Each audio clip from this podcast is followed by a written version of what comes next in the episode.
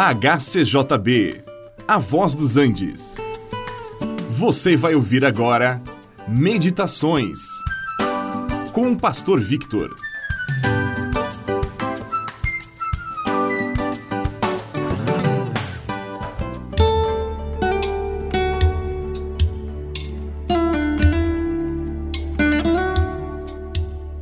Quando nós lemos na primeira carta do apóstolo João que Deus é amor, isto nos parece um pouco difícil de entender. Existem muitas formas de amar e o nosso vocabulário ele é muito pobre para expressar todas as uh, relações de amor que existem. Amor é muito mais do que o sentimento. Amor é ação. Amor é algo inexplicável. Amor é Deus, porque Deus é amor. E nós não conseguimos entender a Deus com nossa mente limitada.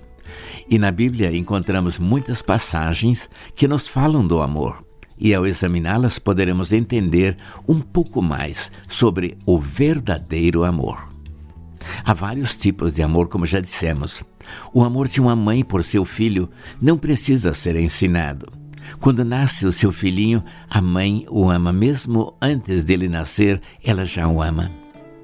É isto que está dentro de uma mãe e agora pode se expressar de uma forma prática na vida do seu filho. Assim também há o amor dos filhos para com os pais. Ele é natural e espontâneo, mas precisa ser cultivado de ambas partes para que este amor cresça e não venha a desaparecer. O amor pode ser muito ou pode ser pouco, pode ser ardente ou pode ser compassivo. Pode ser verdadeiro, mas também pode ser falso, buscando apenas os próprios interesses. O amor de Deus ele foi derramado em nossos corações por meio do Espírito Santo que nos foi dado. Uma vez que Deus é amor e o Espírito Santo é Deus, quando nós recebemos o Espírito, o amor de Deus passa a habitar em nós, capacitando-nos a amar assim como Ele amou. E Deus amou o mundo, ou, seja, a humanidade, a ponto de entregar seu próprio filho para evitar que esta humanidade se perdesse. E uma vez que este amor agora também está em nós, nós também devemos amar os irmãos. O Senhor Jesus disse que nós devemos amar assim como ele amou.